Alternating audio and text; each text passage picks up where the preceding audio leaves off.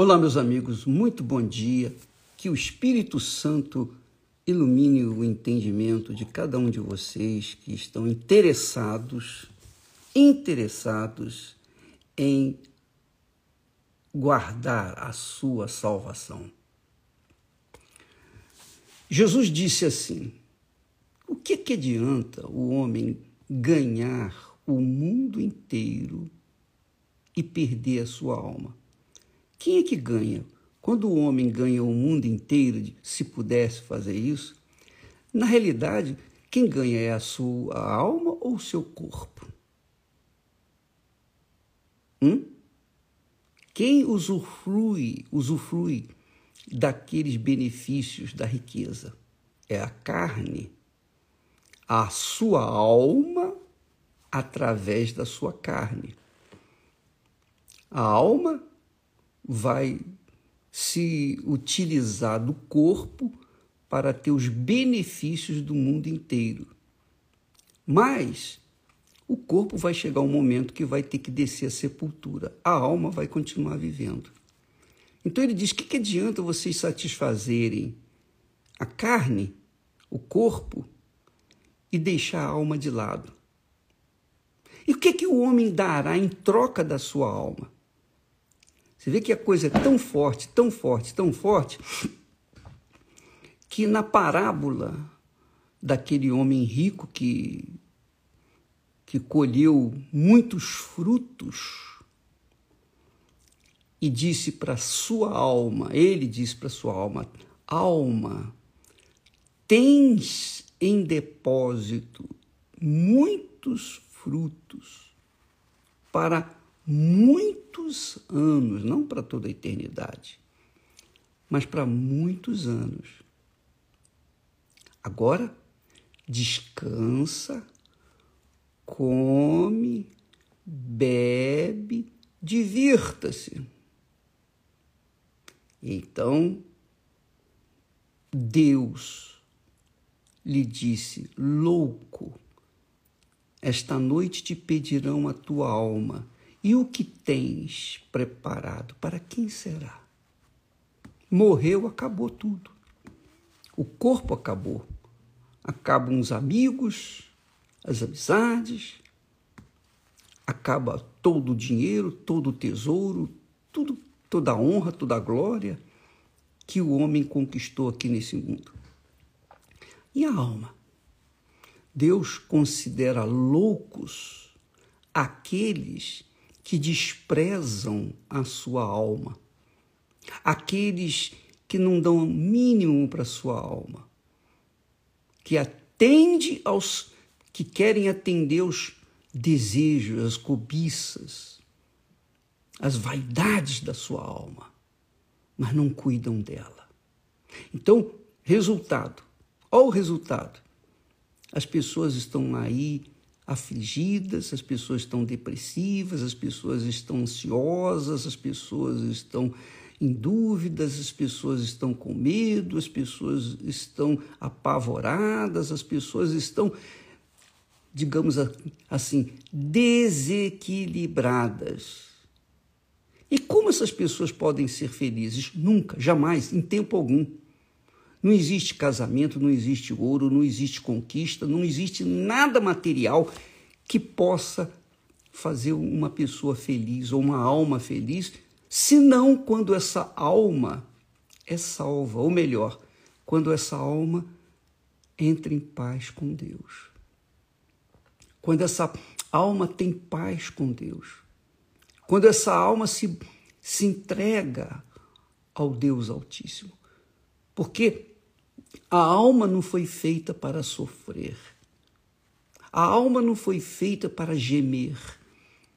A alma não foi feita para ser depressiva ou ser angustiada. Não, a alma foi feita para ser feliz e viver por toda a eternidade com o seu Criador, que é Deus. Deus criou a alma e nos deu o espírito, que é a inteligência para que nós pudéssemos cuidar dessa alma. Isso é muito precioso. Mas os tolos, os loucos, numa linguagem mais popular, os burros, cuidam do corpo, largam a alma para lá e pensam que esse negócio de salvação é só para velho. Louco, esta noite te pedirão a tua alma. E aí, o que, que você vai fazer? Quem pedirá a alma daquele rico? No caso, a parábola, né? Esse é uma parábola, não é um fato, como o caso do rico e Lázaro. Então, amiga e amigo, Jesus disse: cuidai, cuidai, vigiai e orai. Vigiar é cuidar. Vigiar o quê? A gente só vigia algo muito rico, muito precioso, não é? As joias valiosas, valiosíssimas, estão guardadas nos bancos, em caixas fortes, não é? O dinheiro está no banco, está investido no banco, que se acredita. Os terrenos, as casas, as mansões são vigiadas por seguranças. Mas Jesus disse vigiar e o quê? O que, que ele mandou vigiar? Foi o corpo? Foram as casas? Foi, foi vigiar casa, as casas, vigiar os tesouros desse mundo? Não. Ele mandou vigiar o que, é de, o que há de mais precioso que o ser humano tem, que é a sua alma. Você pode ser a pessoa mais pobre desse mundo, a pessoa mais feia, a pessoa mais desprezível deste mundo. Você pode ser a última das criaturas nesse mundo. Você pode ser um pedaço de carne nesse mundo. Mas a sua alma tão preciosa, tão preciosa, mas tão preciosa, que é disputada entre Deus e o diabo. Deus fez a parte dele para conquistá-la ele deu a alma do filho dele. O diabo não deu nada. O diabo quer tomar a alma humana. O diabo quer manter a alma humana consigo, porque já está, né? Todos pecaram e todos carecem da graça, da misericórdia de Deus, da compaixão de Deus. Então, quando você vigia, cuida da sua alma, você cuida dela como a menina dos seus olhos, você vai preservá-la por toda a eternidade com Deus. Vigiar, sim. Quando uma mulher dá à luz um filho, ela está sempre cuidando daquele bebê, não é verdade? Ela está vigiando o tempo todo. Não sai dali. Ela fica de vigília. Porque a criança, qualquer necessidade que tiver, ela está pronta. Não é assim? Pois bem, a sua alma vale mais do que a sua criança, mais do que tudo que você tem, porque a sua alma é eterna. Se ela vai ser eterna com Deus, ou no lago de fogo e enxofre, que é a segunda morte, você é quem decide. Vigiai vigiai e orai. Primeiro, vigia. Por que, que Jesus mandou vigiar? Primeiro, porque a gente tem que guardar, preservar essa alma que ele nos salva, que ele nos deu, que está salva. Quando não está salva, a pessoa despreza a alma. Quando ela não tem nenhum relacionamento com Deus, ela está pouco se incomodando ela quer rosetar, como diz o outro.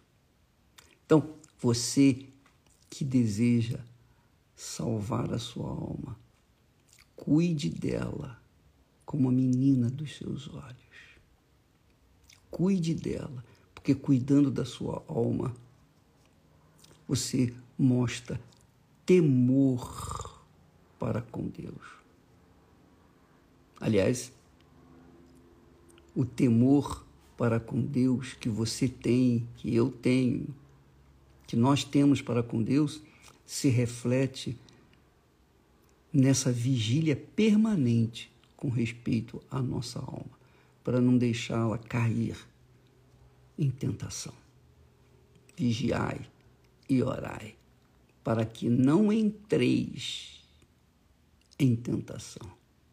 Não entreis em tentação. Cuide da sua alma.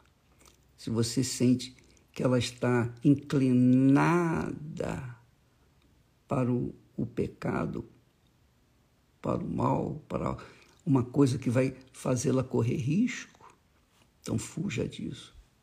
Aprume-se e fique firme. Não, não deixe a sua alma conduzir você. Você tem espírito, quer dizer, você tem inteligência, você tem capacidade de raciocínio para proteger essa alma com a obediência à palavra de Deus. Deus abençoe e até amanhã em nome do Senhor Jesus.